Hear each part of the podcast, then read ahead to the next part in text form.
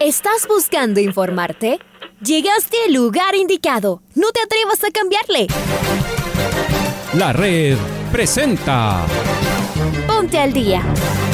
Información deportiva al instante sobre la actualidad de los equipos ecuatorianos muchos goles y el drama que tanto disfrutamos. Los albos se pusieron en ventaja con doblete de Adolfo Muñoz. La Libertadores Femenina cuenta con sus 16 equipos. Con la conducción de los periodistas de la red, Raúl el Profe Chávez y Andrés del Pichón Villamarín. Mucha información que... Nos quedamos sin fútbol el fin de semana, una locura. Y no por el fútbol en sí y sus goles, sino por la industria del fútbol porque todo alrededor del balompié viene de sufrir, como muchísimas industrias de nuestro país, dos años tremendos de pandemia, porque el fútbol aún no se recupera y sus actores lo siguen sufriendo, porque los clubes están permanentemente atrasados con el pago a sus profesionales, porque el dinero de los derechos televisivos se hace difícil de recuperar y llega tarde a los mismos clubes, porque muchas empresas que antes crecían alrededor del fútbol también están recién intentando reactivarse y volver porque la gente también está volviendo a los estadios luego de haber tenido fútbol con estadios vacíos. Y esto reactiva también la economía. Ese dinero no se recupera nunca. Por eso, en la industria del fútbol y nosotros que somos parte de ella necesitamos trabajar, avanzar, pelearla. No es sencillo, como para la mayoría de gente en el país, pero no hay otra forma de hacerlo. Ni siquiera estamos hablando de las otras complicaciones prácticas que se derivan de esta postergación.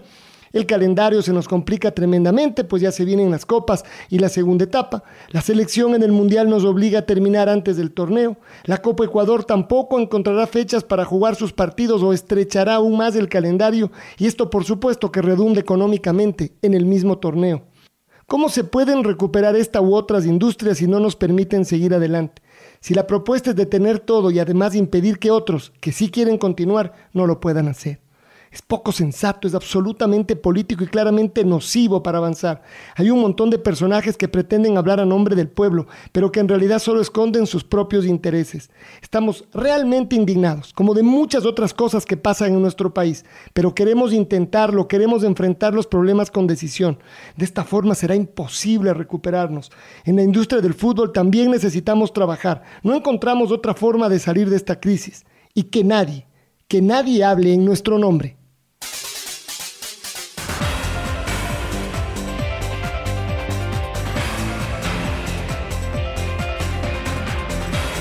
Y precisamente arrancamos con eh, esta noticia. La FEP decidió suspender los partidos de la Copa Ecuador de este fin de semana. Todo esto se da debido al paro nacional que afecta a algunas ciudades de nuestro país. Está Lucho Quiroz, ¿no? En el eh, otro lado para poder dar detalles al respecto. Luchito, ¿cómo le va? ¿Qué tal compañeros? ¿Cómo les va? Un gusto saludarles. Eh, una mala noticia para los seguidores del fútbol ecuatoriano. Lamentablemente la Copa Ecuador, estos partidos del fin de semana se suspendieron. Fue la resolución que tomó el Comité Ejecutivo de la Federación Ecuatoriana de Fútbol. Todo esto por, eh, por el tema del paro, la situación social que está atravesando el país. Decidieron mejor parar el campeonato hasta una próxima oportunidad. Podría ser la próxima semana si es que las cosas mejoran. Lamentablemente la gente está entusiasmada de ver un partido nacional Barcelona a los tiempos. También a la gente de, de Sushufindi donde iba a jugar el club Sport Emelec. Eh, la Universidad Católica nuevamente le suspenden un partido frente a Lampetra. Así que estas cosas se dieron acá en la, Copa de Ecuador. Esto comunicó la federación y se espera que ya pase este, este tema social y se pueda nuevamente retomar estos partidos de la Copa Ecuador. Un abrazo. Otro abrazo, Lucho. Una pena, una verdadera lástima que no se pueda llevar a efecto la programación de este fin de semana. Bueno, vamos a cambiar de tema, nos metemos con Liga Deportiva Universitaria. El equipo de Luis Francisco Sube el día se encuentra entrenando en el centro de alto rendimiento de Pomaski a la espera de la oficialización del delantero Juan Luis Anangonó, quien el pasado día martes se realizó los chequeos médicos. Anangonó llegaría a Liga por eh, esta temporada y el año 2023 resta estampar su firma. Mientras tanto, se dio a conocer que Nilson Angulo, jugador eh, de 18 años de edad, ha sido transferido al fútbol de Bélgica, para ser más preciso, al club más grande de aquel país, el Anderlecht. Liga asegura una posible nueva transferencia guardándose el 30% del pase del jugador conocido como el Pepo. Nilson Angulo viajará esta tarde con destino a Europa, donde en Anderlecht lo están esperando.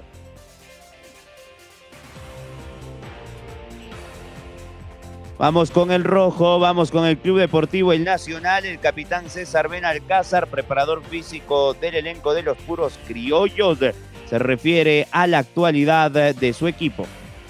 Lo que cambió primero es que los primeros cinco partidos teníamos nosotros inscritos o habilitados solamente 14 jugadores, de los cuales estamos hablando de dos arqueros, tenemos 12 para la cancha en sí, un solo cambio y un arquero.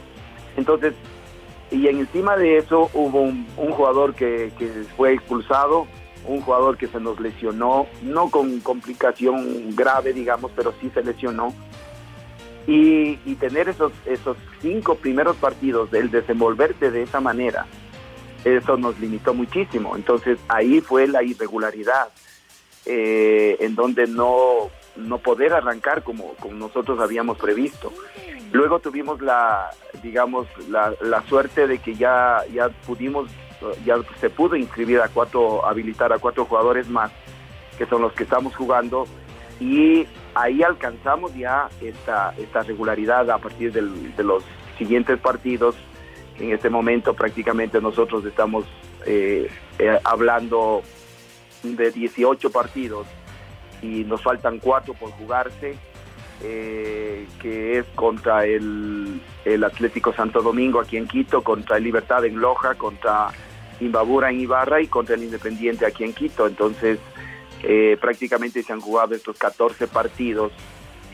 Los últimos seis partidos que, encontramos ya esa, esa digamos, el, el poder encontrar la regularidad de ganar los partidos, como usted lo menciona, dos, tres seguidos, no haber perdido puntos, eso costó y eh, prácticamente fue por esta situación inicial. Y luego sí ya el equipo encontró ese norte, ese rumbo y, ojalá no, no, no paremos y sigamos adelante.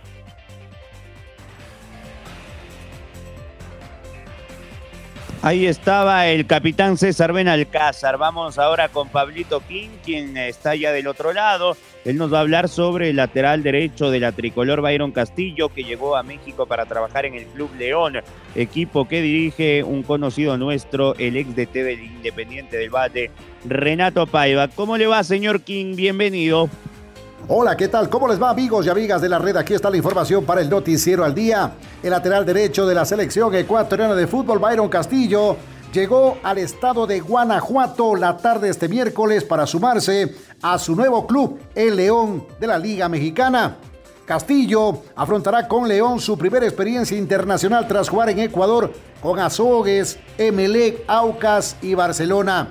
Con Barcelona, el equipo ídolo ecuatoriano jugó 147 partidos y marcó 9 goles, dio 17 asistencias y conquistó el título de la liga del 2020. El lateral Byron Castillo se va a encontrar con un compañero de la selección ecuatoriana de fútbol, Ángel Mena, y también va a trabajar con un estratega que enfrentó en la Liga Pro, Renato Paiva, el portugués, que será su entrenador en tierras mexicanas. Recordar que Castillo fue vendido a las filas del Grupo Pachuca por 2,7 millones de dólares. Hasta aquí la información deportiva, amigos y amigas de la red.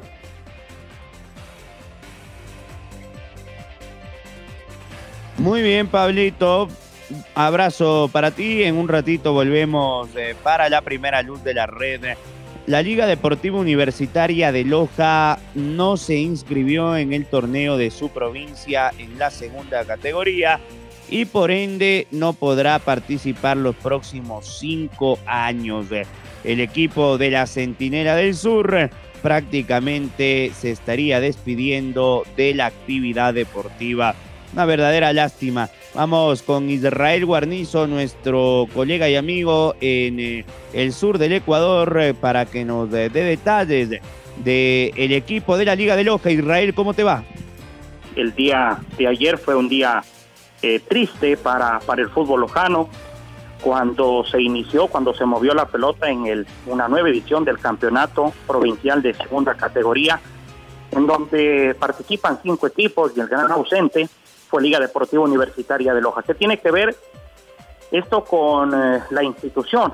Bueno, es que mm, se esperaba de que los dirigentes que hasta hace algún tiempo estuvieron al frente del equipo lojano eh, hayan los eh, distintos problemas e inconvenientes que tuvieron en eh, el tema económico principalmente. Yo debo referirme que durante la pandemia que, que a todo el mundo, el fútbol no fue la excepción y acá en nuestro país, ustedes recordarán, se paralizaron las actividades. Bueno, acá en, Loja como en el resto del país, debo indicarles que se dio una excepción al reglamento. Regularmente, Patricio, los equipos que están participando en segunda categoría tienen la obligación de participar. esto es así, no, no es negociable. Tienen que participar en los campeonatos provinciales. Durante el 2020 y el 2021, Pato, lo que dijo la Federación Ecuatoriana de Fútbol, lo dispuso, es de que los equipos, ante esta situación eh, económica difícil que se atravesó, que deseen participar lo hagan de forma voluntaria y que eso no implicaba que perdían la categoría como inicialmente el reglamento lo establece. Y bueno, amparados en esto, Liga de Loja lo que hizo fue no participar, no participar eh, durante las últimas durante las últimas ediciones. Pero ya para este 2022 y en el último congreso ordinario de, de del Ecuafútbol lo que se dijo fue que los equipos ya tienen la obligación de participar. Y si no lo van a hacer, también hay esa, también hay esa opción de no poder participar, pero que se debe, debían presentar los documentos que avalen que la institución está al día en sus obligaciones. Pensar que hace nueve años Israel, la Liga de Loja, jugaba frente a River Plate por la Copa Sudamericana y también ganaba en el Centenario Nacional de Uruguay jugaba también ante el Sao Paulo. Las malas administraciones, miren dónde lo ha llevado a la Liga de Loja. Es, en verdad, como dice Israel, una verdadera pena. Vamos a cambiar de tema, nos vamos con el fútbol femenino y vamos a hablar con una de las referentes de las eh, referentes de la selección eh, femenina que es eh, Ligia Moreira. La Tri entrena en la casa de la selección pensando en los dos partidos amistosos que tendrá frente a Panamá el próximo martes y el siguiente día eh, sábado, donde el combinado nacional dirigido por eh, Emily Lima prepara lo que será la participación en Copa América en Colombia. Ligia Moreira, la escuchamos. Realmente estoy muy contenta de estar de nuevo en el país. Eh, bueno, ya terminó mi temporada en España y estoy contenta porque sé lo que se viene, sé que se viene Copa América, tenemos dos partidos sumamente importantes eh, este fin de mes y queremos hacerlo de la mejor manera porque hay que irse con muy buenas sensaciones para la Copa América que se viene. ¿Cómo ha sido también este proceso no con Emily Lima, algunos altos, algunos puntos bajos? Ecuador que también obviamente tiene ese sueño de poder clasificar una vez más a un mundial, pero sabemos que con el grupo siempre va a ser difícil, esto es fútbol, son 90 minutos pero ustedes, ¿cómo se sienten también al mando de ella? Creo que ha sido un proceso sumamente importante, ha sido un cambio también porque como lo pueden notar las personas que están, han estado alrededor y que nos han estado siguiendo, eh, hay una mezcla de jugadoras eh, antiguas, de jugadoras que ya vienen en un proceso bastante largo y también jugadoras nuevas que se han ido integrando y que sin duda alguna son unas eh, espectaculares jugadoras y que marcan muchísima diferencia. Creo que el trabajo que hemos realizado al final va a dar sus frutos porque sabemos eh, que no hemos tenido eh, resultados positivos en este caso en cuanto a victorias, hemos tenido empates y bueno, pero sabemos que con el trabajo al final vamos a conseguir el objetivo, que nuestro objetivo final es la Copa América. Todos estos partidos que hemos tenido han sido para corregir errores y saber qué hacer y qué no hacer dentro del campo de juego. Y al final pues ya vendrá el examen.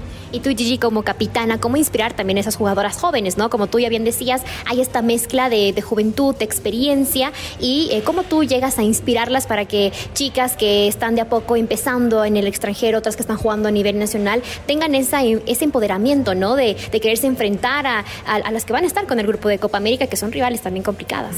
Claro que sí, es, creo que esta Copa América va a ser una muy muy buena Copa América, muy competitiva en todo sentido y bueno, esta motivación que se le puede dar tal vez como tú me mencionas a las menores. Creo que, creo que mi fortaleza o la forma de hacerlo más es dentro del campo de juego, intentando hacerlo mejor, trabajando al 100%, mostrando que con el trabajo, con el esfuerzo, con la responsabilidad se pueden conseguir muchísimas cosas y es lo que intento transmitir para ellas. Obviamente también tenemos conversaciones, tenemos reuniones y para buena suerte eh, de la selección femenina hay muy buenas líderes dentro que pueden apoyar y que siempre están ahí hablando, conversando con las más chiquitas y que también ellas saben escuchar y que nosotros las grandes también sabemos que tenemos muchas cosas para aprender. Entonces creo que es una mezcla muy bonita y que en conjunto estamos consiguiendo cosas muy, muy, muy positivas.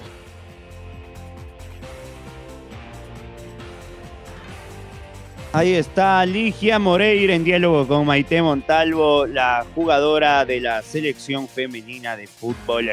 Y vamos a escuchar a nuestro mejor deportista, el gigante Richard Carapaz, que habló de todo un poco en un eh, diálogo extenso con nuestro director Alfonso Lazo Ayala. Lo escuchamos a nuestro deportista de oro. El Ecuador todavía no, no tiene como el conocimiento suficiente de lo que es montar en bici realmente, ¿no? En bici como deporte, ¿no? Porque bueno, pues más de alguno cuando tenemos 4 o 5 años aprendemos a montar en bici y, bueno, y hay veces que pues, nos creemos el Richard Carapaz del momento, ¿no? Pero, nos hemos caído, nos hemos caído. Sí, sí, además, pues bueno, ¿no? Yo creo que hay que darle ese, pues, ese sentido, ¿no? De que mi paso por el ciclismo de amateur, se puede decir, o de deporte, o de afición, o por hobby, pasó hace muchos años, ¿no? Y, yo hago lo que es un deporte de profesión, de, profesión, de profesionalismo, y, y, eso es lo que marca, pues, lo que me preguntas ahora en Italia, ¿no? Por ejemplo, Richard Carapaz cuando está con el equipo Ineos no es tal vez el mismo que le ven aquí, que le ves al Richard y es como, es wow, ¿no? O sea, en cambio allí es diferente porque al final, en el sentido de que las cosas que yo he ido construyendo pues a base de, mucho esfuerzo, de mucho sacrificio, eh, tengo un valor, ¿no? un valor de decir, de, que, de respeto, de, de, que pocos deportistas han logrado lo que yo he podido lograr y ese creo que es uno de los roles que yo cumplo, que es una función de ser un líder, ¿no? Porque hay veces que tienes que mostrar las cosas para que pues puedas tener un respaldo de, ese equipo, ¿no? Y eso es lo que ha pasado conmigo, pues yo muchas veces he tenido que mostrarme como realmente, ¿no?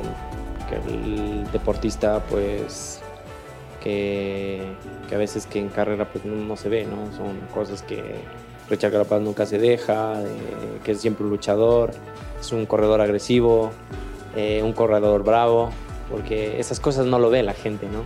Pero el pelotón, los que comparten el día a día, sí lo ven, pues. O sea, sabes que cuando estás peleando una posición, no soy de los que me dejo eh, de pelear la posición, pues, no, esta es mi posición y yo aquí estoy, no, nadie me va a quitar. Ahí está Richard Carapaz. Vamos con eh, Samia Solá, que nos va a hablar de la ruta de las iglesias. A propósito, ayer se tenía previsto la rueda de prensa de lanzamiento, pero por el tema de eh, lo que atraviesa el país, eh, fue postergada para una próxima fecha a manifestarse. Samia Solá y la ruta de las iglesias que está a la vuelta de la esquina. La rueda de prensa que iba hacer el día de mañana, tuvo que posponerse por, por razones de, conocimiento general.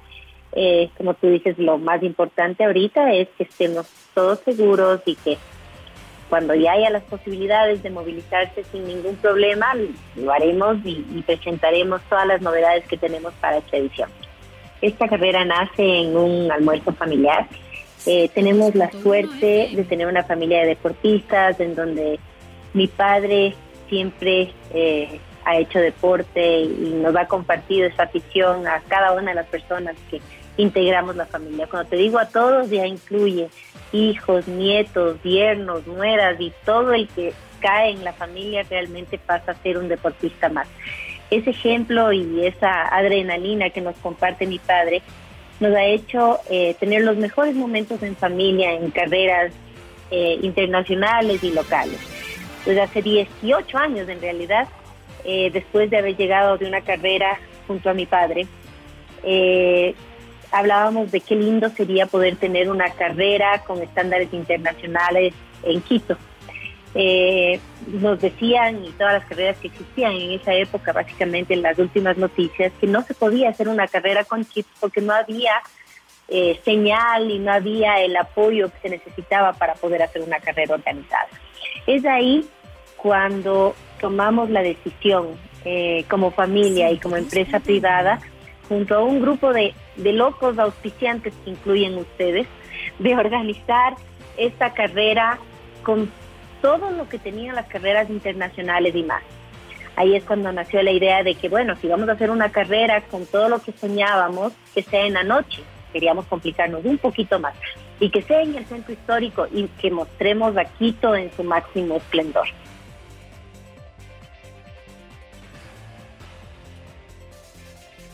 Finalmente se viene el gol del recuerdo.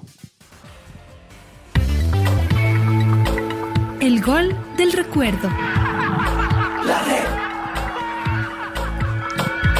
Año 2013, día 16 de junio, jugaban el Nacional y el Deportivo Quito. ¿Cuánto se extraña este partido en la A? Eh, vamos con el gol de Federico Nieto. El Quito le ganaba 2 a 1 al Rojo. Este era el segundo gol de la Academia. Relatos de Alfonso Lazo, comentarios de Reinaldo Romero y el Pato Granja. Balón ahora de Jefferson Hurtado, la pelota se pasaba, tiene que retroceder Jorge Valencia para recuperar, la juega con Javier Villalba, atención que se viene Nacional, va encarando Javier Villalba, trata de superar a Edison Vega, lo logró el de un hombre, Javier Villalba y el segundo se olvidó de la pelota. Y el que la saca es Isaac Mina, el esférico es del Deportivo Quito, le entrega a Alex Colón, lo pone a correr a Mamita, Mamita entre los dos centrales, va Mamita, pasa el Bisbone, Mamita le tiene a Federico, espera, espera, espera, Federico, ¡Gol!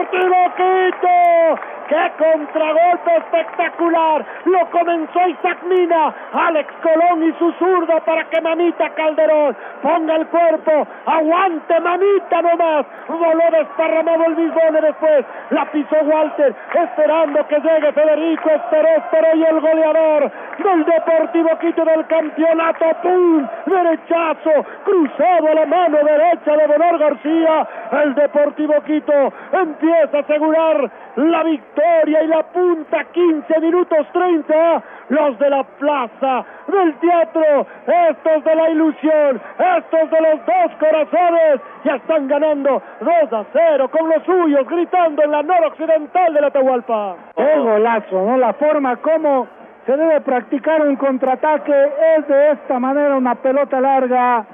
Walter Calderón va poniendo el cuerpo a Elvis Bone que lo había ganado en varias instancias en el partido y tuvo todo el tiempo, toda la paciencia y toda la experiencia Walter Calderón para ver la llegada ahí del goleador Federico Nieto que se reencuentra con las redes con un remate fortísimo abajo, cruzado la mano derecha de Bomar García y escribe la segunda en el partido. Federico Nieto, Deportivo Quito 2, el Nacional 0. La verdad es que cómo pone el cuerpo Elvis Bone de manera incorrecta y lo correcto que hace Walter Calderón, ¿no? Aprovecha que está desequilibrado, coloca bien su cuerpo, protege la pelota y después lo espera la llegada de Nieto. La gran salida de Isaac Mina, el gran pase de Colón y la definición cruzada del goleador del campeonato.